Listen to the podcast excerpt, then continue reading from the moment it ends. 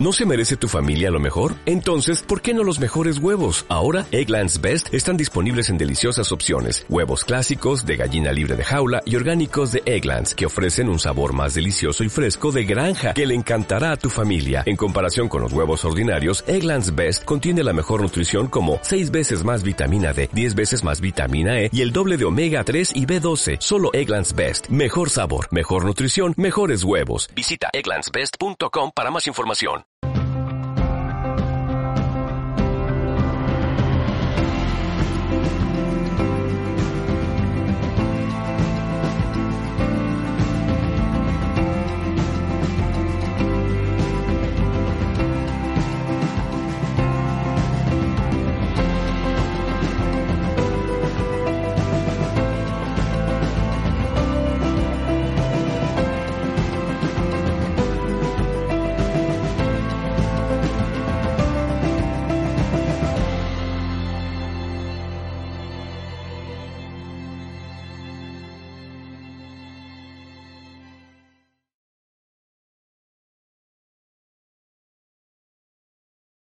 Y queremos empezar con, unas personas que yo conocí hace un tiempo. Eh, ellos tenían una, hicieron una iniciativa muy buena en Internet que se llamaba Iniciativa Debate, que pretendían hacer un debate eh, público en una televisión pública, que para eso es pública, pues, pues ¿qué digo yo? Con, pues, eh, no sé si creo que era Teresa Forcades, con la, monja benedictina que hablaba de salud, con el ministro de salud. O sea, digamos, gente de conciencia con los propios ministros.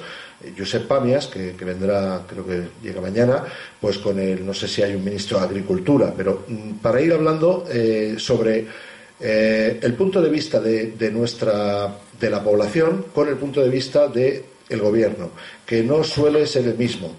Y bueno, pues a partir de ahí nos conocimos, hicimos grandes migas, inclusive pues ya llegamos a crear un partido político que quizá ahora él nos hablará.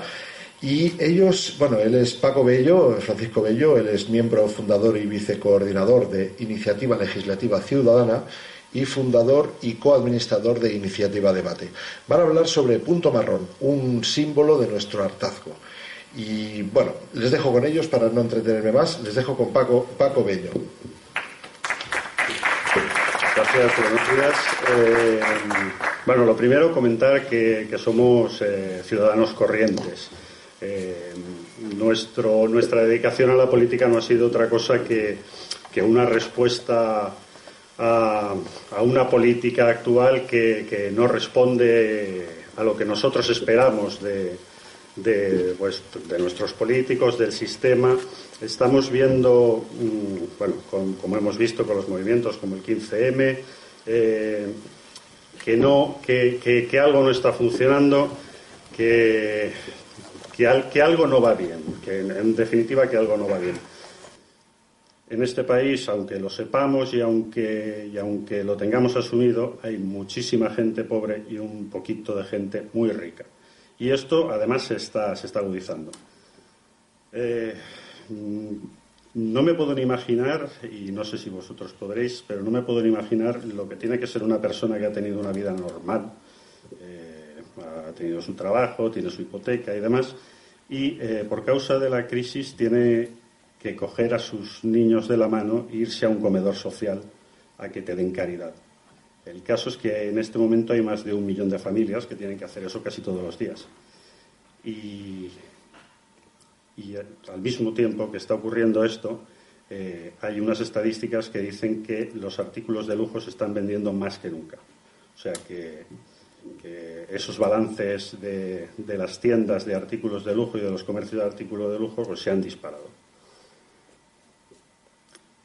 Es, eh, no es razonable, no es normal y somos muy responsables de esto. O sea, no, esto no ocurre porque sí, ocurre porque nosotros no, participamos de la sociedad. Eh, hay una desafección tremenda, o sea, no, no, no va con nosotros. Es como, no sé si nos han forzado, no sé si, si hemos entrado en una dinámica del sistema que nos parece que esto sea normal, pero, pero los responsables no dejamos de ser nosotros. Ni siquiera son los banqueros, ni siquiera son los políticos, no, no, los, principales responsables somos nosotros que no hacemos absolutamente nada. Eh, en esto de los comedores sociales eh, quería comentar, hay un, hay un caso porque sí hay gente que, actúa, sí hay gente que participa. Hay un, caso que es excepcional. En Galicia había un restaurante que tuvo que cerrar y un colectivo eh, se hizo cargo del restaurante y por evitar la vergüenza eh, se llama el restaurante de los domingos y es donde lo han montado de tal forma que es curioso porque esta gente, por supuesto, es un colectivo que pagan ellos los alimentos, que, que, hacen ellos de camareros, y es para que los niños, para que las familias, si quieren llevar a sus niños a comer al comedor social, a que les den caridad, no noten que hay caridad. Entonces los camareros van vestidos de camareros y los papás sacan a los niños a comer. salen a comer el domingo. Y, y no están saliendo a comer, están saliendo, están yendo a un centro donde les dan comida gratis. Entonces, eh, me refiero que sí hay, sí hay gente que, está implicada y, que esto está al alcance de todos. Todos podemos participar un poquito en este tipo de cosas.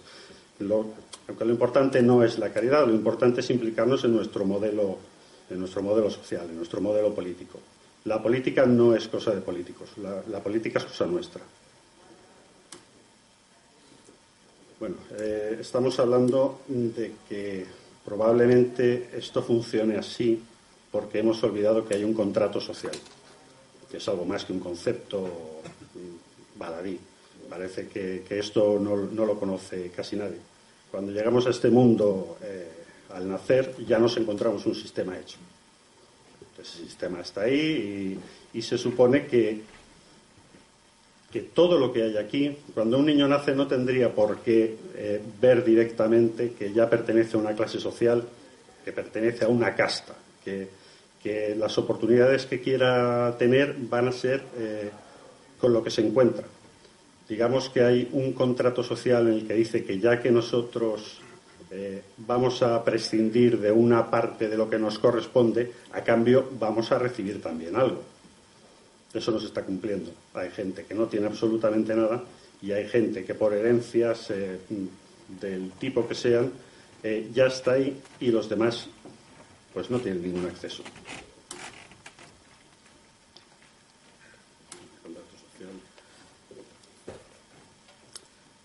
Hemos eh, traído también, esto, esto es muy importante porque es una entrevista en la radio, son tres minutos, pero el que habla es eh, Carlos Jiménez Villarejo, que fue el fiscal especial anticorrupción durante muchos años, que hace unos pocos que no lo es, y lo que cuando hable de crimen organizado se va a estar refiriendo ni más ni menos que a corporaciones y bancos. No está hablando de mafias, no está hablando de, gente que lleve pistolas. Está hablando de banqueros y de grandes empresarios. Entonces, es, la verdad es que es sintomático que, hasta, que hasta un fiscal anticorrupción hable en los términos que lo hace y creo que, que nos debería de dar mm, una imagen de lo que en realidad está ocurriendo cuando a este, hasta este tipo de personalidades eh, se atreven a hablar con esta claridad. Por favor.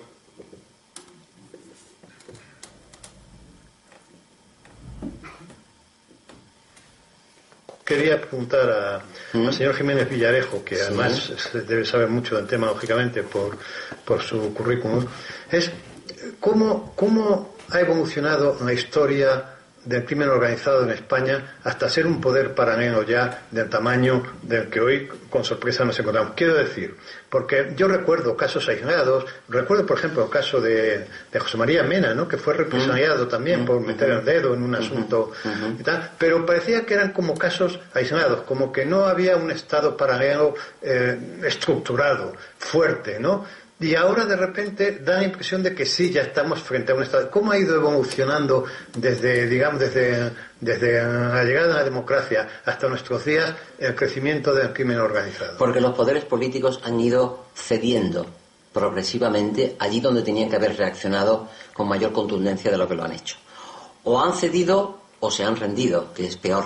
Pero en todo caso han estado siempre en una actitud de conciliar intereses que eran inconciliables porque eran los intereses del interés público y del interés general con los intereses particulares y privados que eran los que expresaban los corruptos o los delincuentes Y eso un gobierno antes o después lo paga porque ese interés corrupto se incorpora en las estructuras del Estado. Por ejemplo, yo creo que tengo algunos ejemplos muy claros. Es decir, em, hubo un momento en que se descubrió la mayor, el mayor fraude fiscal de la historia de este país, que abarcaba, yo creo que eran los 37.000 millones de euros, el fraude fiscal de las cesiones de crédito del Banco de Santander, por el cual se sentó en el ah, banquillo el señor Botín. La Audiencia Nacional y luego el Tribunal Supremo, eh, tan solventes como dicen que son en determinadas materias, se sacaron una doctrina que prácticamente hasta entonces no se había aplicado nunca, en virtud de la cual, como no había acusación del fiscal, porque el fiscal en aquel caso también se había rendido ante la presidencia del Banco de Santander y el Grupo Santander, eh, como había solamente acusaciones populares, no se podía perseguir al señor Botín y el juicio no se celebró. Con lo cual no se pudo acreditar y probar el fraude fiscal que, según todos los indicios, había cometido. ¿Y este es un hito muy importante? es un hito decir, este es un hito en el que la delincuencia es, organizada... es un hito, es un hito importantísimo, porque el dejar prácticamente sin enjuiciar el mayor fraude fiscal de la historia, de casi 40.000 millones de euros, estaríamos arreglando el déficit de en este momento en España. A mí me parece una gravedad inusitada. Pero es que luego llega el, el tema de, de don César Alierta, al cual se le acusa con muchas dificultades y con toda clase de obstrucciones por la Fiscalía General del Estado de aquel momento del Partido Popular, y finalmente se le sienta en el banquillo y se le juzga. Pero ha prescrito. Pero ha prescrito. El señor Jiménez Villarejos eh, está retratando a un Estado arrodillado ante el crimen organizado. Rendido ante el y podría añadir a otro elemento más grave. Pero perdone, eh, un gobierno de cualquier color. Lo han hecho los socialistas y los populares. Sí, y podría poner un ejemplo que me viene a la cabeza ahora que es bastante, mm, bastante singular, porque, ha ocurrido no en este gobierno, sino en el gobierno anterior.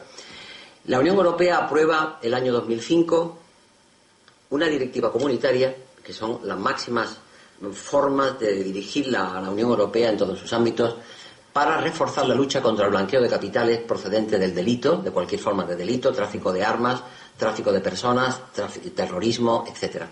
Eh, aprueba una directiva que el Estado español tiene la obligación de incorporar a la legislación interna, me juicio de que ya de por sí el hecho de publicar la directiva comunitaria ya tiene una fuerza de obligar para los Estados. Pues pasó el año 2006, pasó el año 2007, pasó el año 2008 y el Estado español, es decir, el gobierno socialista anterior, no incorporó al ordenamiento interno esa directiva comunitaria para reforzar los mecanismos de lucha contra el blanqueo, que significaba incorporar a notarios, registradores y despachos de abogados en la lucha contra el blanqueo, obligando, imponiéndoles ciertas obligaciones de colaboración con las autoridades de la agencia tributaria. Mm. Eh, pero, no lo hacen insisto, pero en estos casos no, lo hacen por la capacidad corruptora o por la capacidad destructiva. No, no, lo hacen con la finalidad de favorecer objetivamente, no digo que quisieran hacerlo, objetivamente el blanqueo de capitales, porque se constituyó el Tribunal de Justicia de las Comunidades Europeas y el año 2009 condena al Estado español por no haber incorporado a la legislación interna las directivas contra el blanqueo de capitales, lo cual es insólito en la Unión Europea. Ha ocurrido, se pueden contar escasamente con los dedos de una mano los supuestos en que esto ha ocurrido. Lo cual quiere decir que hay como una pasividad de, los gobiernos mm. ante la lucha en primera línea contra los frentes en que realmente la, la, delincuencia organizada, la corrupción, el crimen organizado tiene más fuerza, que es allí donde realmente hay circulación ilícita de dinero procedente del tráfico de cualquier naturaleza ilícita. Me quedan los tres últimos minutos. En Twitter hay muchísimos mensajes, eh, Millas, donde dicen, ole, Millas, enorme, eh, gracias por este tema. Pero uno dice, me acojono oyendo hablar a Juanjo Millas y a Jiménez Villarejo. Y otro oyente dice, qué pena que haya tanta gente que mira para otro lado. Es decir, es así. Esta situación continúa y permanece porque hay mucha gente que mira hacia otro lado y la permite. Ya he concluido. Esa gente que mira hacia otro lado somos nosotros, evidentemente. Eh, estamos aceptando todo lo que hay. Eh, nuestra sociedad tiene tres poderes fundamentales, que son el legislativo, el ejecutivo y el judicial, pero el, el verdaderamente de peso es el judicial, que es el que controla a los otros dos. Si ese mismo poder judicial ya sabemos que no está funcionando o que está rendido a intereses económicos, pues poco más poco más nos queda de democracia. es, es tremendo. Hay unos casos eh, de indultos. en noviembre, poco antes de salir eh, del gobierno del PSOE, eh, indultó al vicepresidente del Banco de Santander, que tenía una pena de cárcel y como tienen un derecho de gracia, pues, pues lo aprovecharon y, como última medida para labrarse un mejor futuro, pues, pues indultaron a este señor, que es el señor Sainz. Indultaron también a dos grandes empresarios de azucarera Ebro, eh, gente muy, muy poderosa. También, también estaban sentenciados y había una sentencia firme y, aún así pues hubo un indulto del gobierno. Y bueno, pues ahora tenemos, eh, ha habido también un indulto ya eh, hace muy hace diez días por parte del PP, no recuerdo a quién, otro, otro gran empresario y bueno, luego sabemos cómo funciona la, justicia. Tenemos los casos de Matas o que, bueno, eh, ya lo han, lo han sentenciado, pero como ha presentado un recurso y no hay ninguna probabilidad, según ellos, de fuga, pues, pues de momento pues esperará hasta a ver si prospera el recurso o no, pero este señor de momento no ingresa en prisión. Tenemos el caso de Rangarín, que estamos seguros de que no, no pisará, pero si eres un pobre desgraciado que se te ocurre hacer mm, cualquier cosa, pues sabes que sí pisas la cárcel. Entonces, eh, no podemos consentir. Si sabemos que, la democracia está rota, nosotros no podemos, no podemos estar al margen. Hay que vincularse, hay que, hay que comprometerse, hay que moverse. No, podemos quejarnos de todo si, no hacemos absolutamente nada. Lo que, como todo no es quejarse, eh, hay que proponer algún tipo de solución. A nosotros se nos ocurrió, bueno, primero eh, participamos en el 15M, intentamos crear un grupo de trabajo de constitucional para redactar una nueva constitución y tal. Bueno, son temas eh, que se nos escapan, desde luego. Eh, pero lo que sí que vimos era una posibilidad de hacer un, partido político y, lo hicimos. Lo presentamos en el Ministerio del Interior y, bueno, participa Miguel también, que es el secretario general.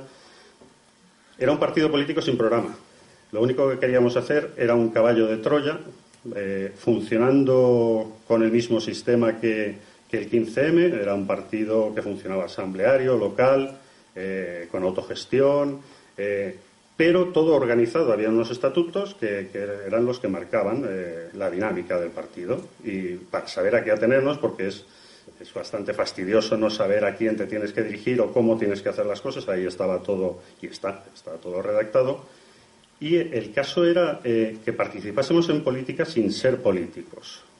Al final todos lo somos. La política es cosa de los ciudadanos. Eh, mm, la verdad no, tuvo mucha acogida porque tampoco tenemos medios de, difusión, no tenemos, los grandes medios, que eso sería otro tema más a tratar.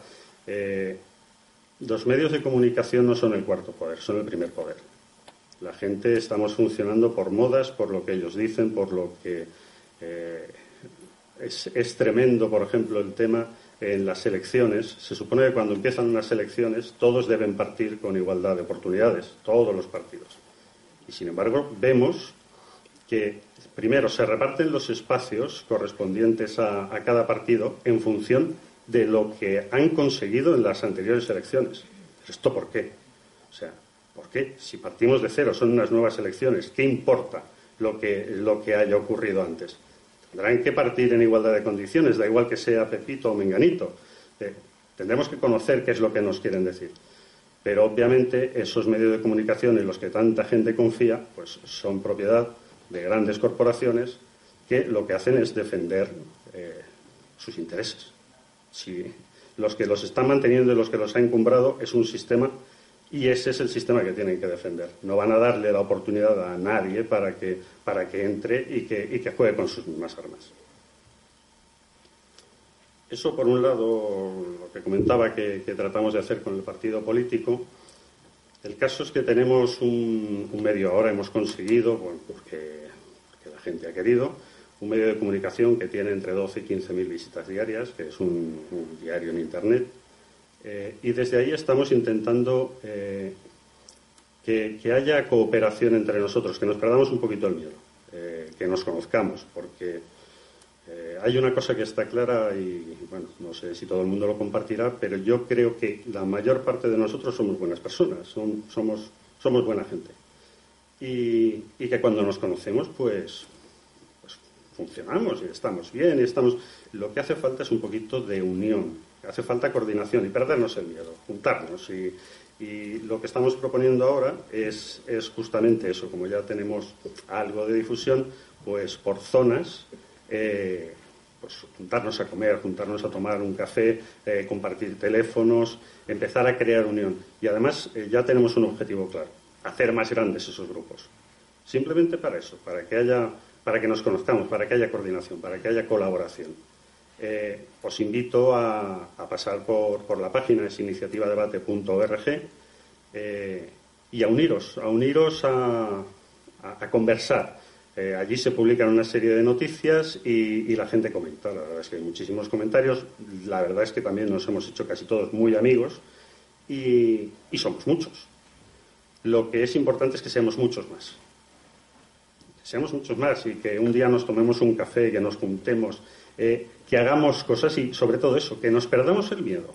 Tenemos mucho miedo a los demás. Parece que todo el mundo nos va a hacer algo, que nadie nos hace nada. Si, eso es lo que quieren, que nos tengamos ese miedo. Que no, que no pasa nada de eso. Eh, ya me quedaba. Me quedaba poco más. Eh, teníamos que haberos repartidos porque hay una iniciativa también que es cómo darnos a conocer. Y hoy ha faltado un compañero que tenía que venir, que es Iván. Iba a traer unos pins. Era una es una idea bastante tonta, pero bastante tonta por lo simple, eh, son unos pins con simplemente un espacio blanco con un punto marrón en el medio. Y era para que cuando nos veamos por la calle nos distingamos y, que fuera algo lo suficientemente sencillo como para que eh, nadie pueda no hacerlo en su propia casa. Es un espacio blanco con un punto marrón en el medio.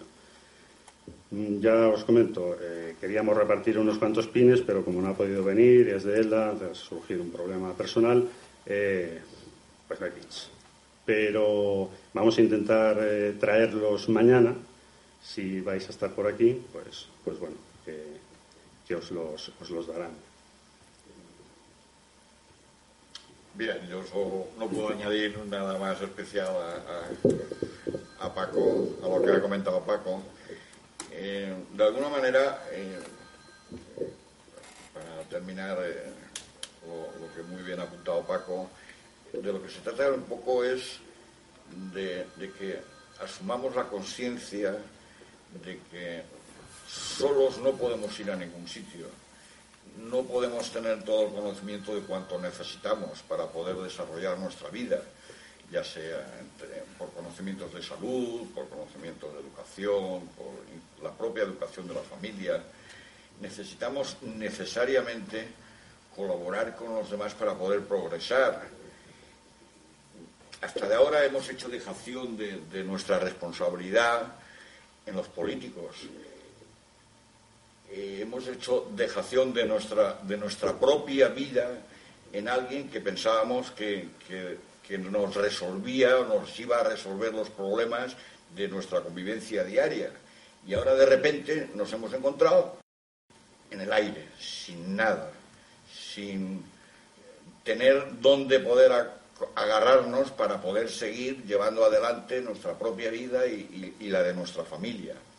Y qué soluciones se nos plantean, cuál es nuestro grado de participación en las decisiones que toman a quienes hemos delegado nuestra, nuestra responsabilidad, nuestra propia responsabilidad, ninguna, ninguna. Solo se trata de salvar ellos, salir adelante, seguir manteniendo sus privilegios y ahora de repente nos encontramos huérfanos sin saber por dónde tirar ni qué hacer. Y claro, estamos dispersos y de alguna manera pues tenemos que volver a asumir nuestra propia responsabilidad de nuestra propia vida. Y bueno, iniciativa debate de alguna manera con el partido político que inicialmente se formalizó y ahora pues con, con, el medio potentísimo de, las redes de comunicación, de, Internet, pues bueno, hay que tratar de buscar los puntos que de alguna manera aúne a todas las personas para poder recuperar nuestro propio destino, nuestra propia responsabilidad. Eh, punto marrón sobre blanco, pues digamos es un punto de, de encuentro para que nos aunamos entre todos y a partir de ahí, pues, comentar, dialogar. Dialogar implica hablar en, bidireccionalmente, no como están haciendo nuestros gobernantes que no dialogan, ¿eh? nos imponen y hablan unidireccionalmente. No, tenemos que dialogar en su máxima expresión para tratar de buscar los cauces en la que podamos recuperar nuestra propia iniciativa y salir adelante y progresando con todos, con los demás, colaborando con los demás, porque uno no tiene todo el conocimiento, ni lo podrá tener jamás, todo el conocimiento de lo que uno necesita para salir adelante. No somos médicos, no somos abogados, no somos ingenieros, no somos mecánicos, no tenemos capacidad de poder autoalimentarnos. Necesitamos necesariamente colaborar con los demás para poder subsistir.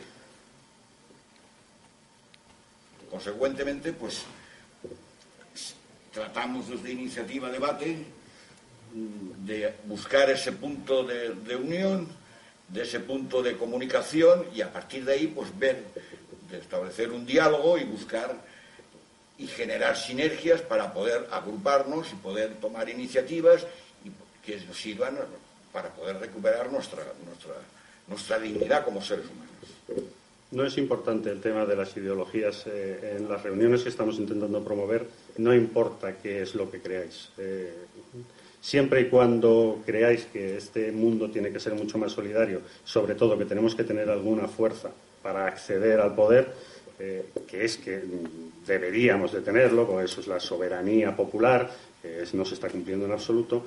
Lo, que, lo, que, es importante es que, es que estemos cerca, que podamos comunicarnos y eso, y eso es lo que estamos intentando, que la gente pierda el miedo a conocerse, que, de verdad, que luego vale la pena. Yo, ya digo, yo al final estoy en, este, en estos temas simplemente casi, casi como, eh, como de, eh, en un principio era por desesperación y, luego ya ha sido por responsabilidad. O sea que eh, lo que me he dado cuenta es de que siendo una persona a la que no le ha gustado demasiado el contacto y demás, eh, luego ha sido fantástico. O sea, eh, no he conocido a nadie de verdad, y ni siquiera por, por esta vía, por internet, que parece tan fría y demás, no he conocido a nadie que me haya, digamos, decepcionado. No, no, no, ha sido. he encontrado gente maravillosa y, ya comento, cada día somos más.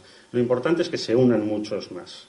Que, al final nosotros sí tenemos fuerza, porque si se hacen grupos locales, si se hacen células del tamaño que sean, eh, luego nos podemos poner en contacto, nos podemos coordinar y, somos muchos.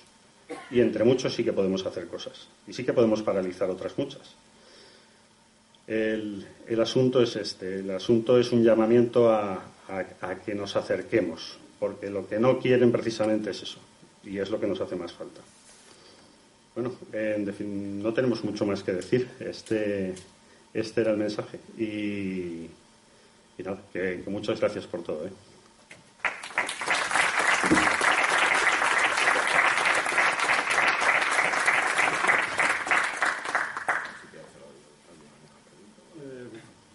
sí, sí, sí. si alguien quiere hacer alguna pregunta o porque veo que Miguel está desaparecido. ¿Tenéis información de lo que ha pasado recientemente con este grupo se llamaba Constituyentes que querían... Eh, ¿Los de Granada? Sí, sí, que creo que ha habido un acto hace poco, ¿no? Era para el, era para el 19, ¿no? ¿Tenéis información de que no... Eh, pues, pues mira, estábamos, eh, nosotros creamos el grupo de, constitución, de nueva constitución en, en Acampada Sol. Y allí estaban, estaban estos, estas personas de, la Universidad de Granada, de la Facultad de Granada de, Filosofía, creo que era, que eran lo que, los que empezaron el tema. Hasta hace muy poco, como estábamos en la misma lista de correo, eh, hasta hace poco recibía información y sí que parecía que iba adelante, pero ahora que se ha acercado la fecha y tal, bueno, que ya le hemos... Eh, nada, no, por lo visto, y, parecía que iba con muchísima fuerza, pero no, por, por lo visto no se ha hecho nada, porque no hemos recibido nada más. O sea que creo que no, no tengo, no tengo, no tengo idea, pero creo que no, ¿eh? que creo que no se ha hecho, no se ha hecho nada. Y es una lástima. Pero iban bien encaminados. Sí, dígame. Sí, sí.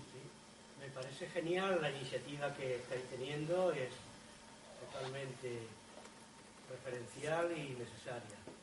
Cuando tú dices al final nos tenemos que reunir para hacer, porque podemos hacer muchas cosas, tenemos que reunir todo.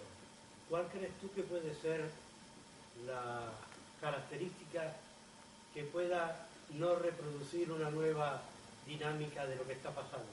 ¿Qué es lo que tú crees que puede diferenciar la etiología del comportamiento que se inicia no va a reproducir lo que desde, el principio de acción con el género humano ha intentado? A ver, eh, siempre ha sido tema de la regulación.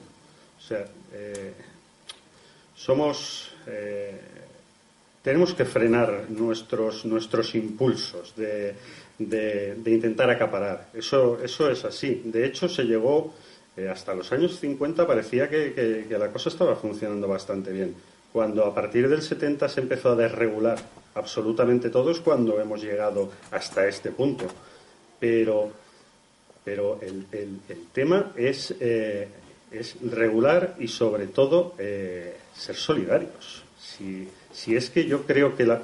Había un... Eh, hace, hace poco estuve viendo una conferencia de un científico español que, que la dio en, Londres y estaba haciendo un estudio sobre qué es lo que somos y en qué nos convertimos. Eh, dice que los niños, y además hay pruebas científicas, que los niños hasta los 18 meses son eminentemente solidarios.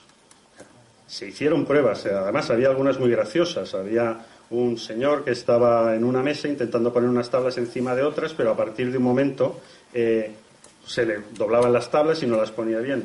Había un, un niño, un bebé de 18 meses enfrente. Entonces, cuando él veía que, la ponía mal, automáticamente, sin que nadie le hiciese ningún gesto, estaba prohibido hacerle ningún gesto, el propio niño le ponía bien las tablas porque valoraba que eso es lo que este, esta persona quería, que estuvieran todas en orden. Hay otro ejemplo, eh, están, hay una especie de urna con una abertura y eh, hay alguien intentando eh, bueno, hay alguien que depositando algo, pero en un momento dado hace el gesto de que eso que ha depositado lo quiere recuperar y no le cabe la mano. Bueno, es muy gracioso porque tiene una trampillita y el niño, otro niño de 18 meses, que prácticamente no sabía andar, va, le abre la trampillita, saca lo que ha metido dentro y se lo da. O sea, eso es colaboración y es solidaridad. Es, eh, y hasta los 18 meses somos así. O sea que nosotros somos solidarios.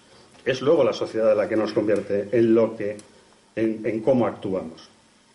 Pero, pero vamos, básicamente eh, lo que tiene que haber es muchísimo diálogo, que no lo hay, tiene que haber cauces de participación y sobre todo tienen que haber unos medios de comunicación que den voz a todos. Porque los medios de comunicación nos están haciendo un daño horrible. Y, tiene que haber, tiene que haber medios de comunicación que den voz a todas esas, a todas esas buenas personas que las hay y que en este momento no, no la tienen. Si no hay nada más, Miguel.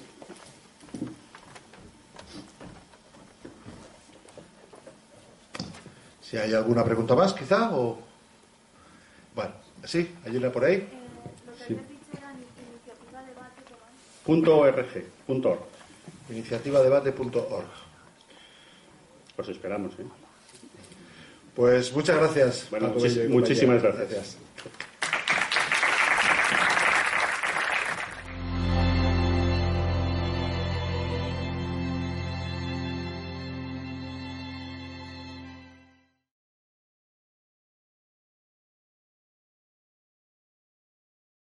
Canyon University makes earning your degree possible with over 130 academic programs for traditional campus students with more than 80 bachelor's programs offered online. GCU provides you with the personal support you need from complimentary unofficial transcript evaluations within 24 business hours to scholarships, academic support, and your GCU graduation team led by your own university counselor. Find your purpose at GCU. Private, Christian, affordable. Visit gcu.edu.